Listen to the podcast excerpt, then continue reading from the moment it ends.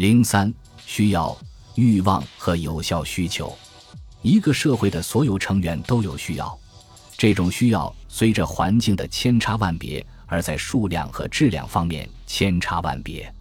即使是那些看似弹性最小的需要，如对营养的生理需要，从性别、年龄、气候和工种方面来讲，它也因人而有相当大的差别。一般来讲，一个社会的需要取决于我们对第一点无可置评。就第二点而言，似乎没有必要说明老人与孩子或男人与女人的需要并非完全相同。对于第三点，可以明显看出，生活在瑞典或西伯利亚的人的需要完全不同于生活在西西里或葡萄牙的人的需要，而需要与社会文化环境之间的关系更加微妙。在工业化之前的英格兰，人们认为蔬菜产生黄色体液往往会引起痰热、忧郁和胀气。由于这种观念，人们对水果和蔬菜的需求微乎其微，处于坏血病前期状态。而另一方面，虽然很多人拒不喝新鲜牛奶，但很多富裕的成年人雇佣奶妈，有机会直接从乳房吸吮乳汁。盖厄斯老医生认为。他的性格随着给他哺乳的奶妈的性格而变化，他气质的变化主要取决于乳汁的质量还是他自己的荷尔蒙分泌。这并不是我们在这里应该关心的问题。要点在于，对奶妈的持续需求不仅仅是为了喂养婴儿，其他文化因素也会对需要及其性质和结构产生同样具有决定性意义的影响。在长达数百年的时间里。天主教徒把在星期五吃鱼当做一种责任，而所罗门岛的男人禁止他们的女人吃某些种类的鱼。伊斯兰教禁止其信徒饮酒，而天主教在其所有教区创造了一种饮酒需求，以庆祝弥撒。奢侈过度的观念对被认为必不可少的需求的形成也起到了推助的作用。古希腊名医盖伦的体液学说创造了一种流行了数百年的对水质的需求。选择上述事例实际上可以证明，经济学家有充分理由不信任“需要”一词。这个词暗示缺乏替代品，因此它在经济分析中会引起严重误导。人们必须考虑到，必须和多余之间的分界线是难以确定的。显然。日常食物是必须的，而巴哈马群岛之行是多余的。但是很多商品和服务的分类是困难的。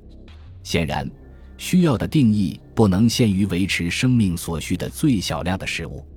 但是，只要标准超出这一限度，而把其他事项包括进来，就很难说必须和多余之间的界限在哪里。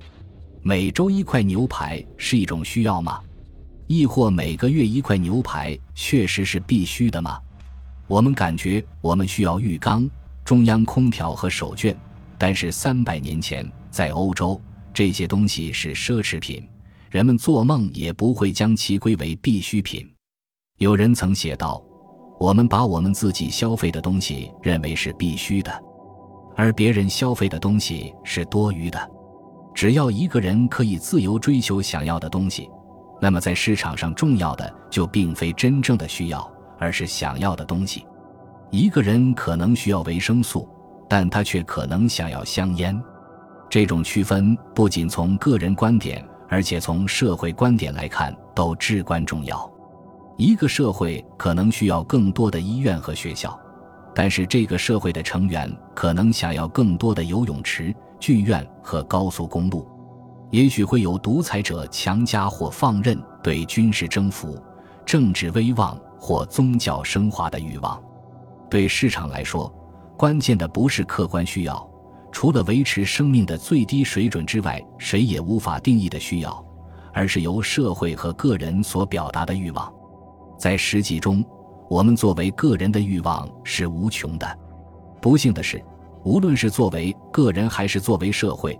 我们所能支配的资源都是有限的，结果，我们不断被迫做出选择，把我们基于一系列经济、政治、宗教、道德和社会考量而得出的一个优先顺序强加在我们的欲望之上。欲望是一种东西，有效需求是另一种东西。要在市场上占据一席之地，欲望必须得到购买力的支撑。一个饥饿的个人可能会对食物极度渴望，但如果他没有购买力来支撑他的需求，市场就会对他和他的渴望视而不见。只有通过购买力来表达欲望，才能使欲望变成有效需求，使之为市场所证实。由于购买力取决于收入，那么在给定一定数量的私人和公众欲望以及一定比例的优先顺序的情况下，有效需求的水平和结构取决于。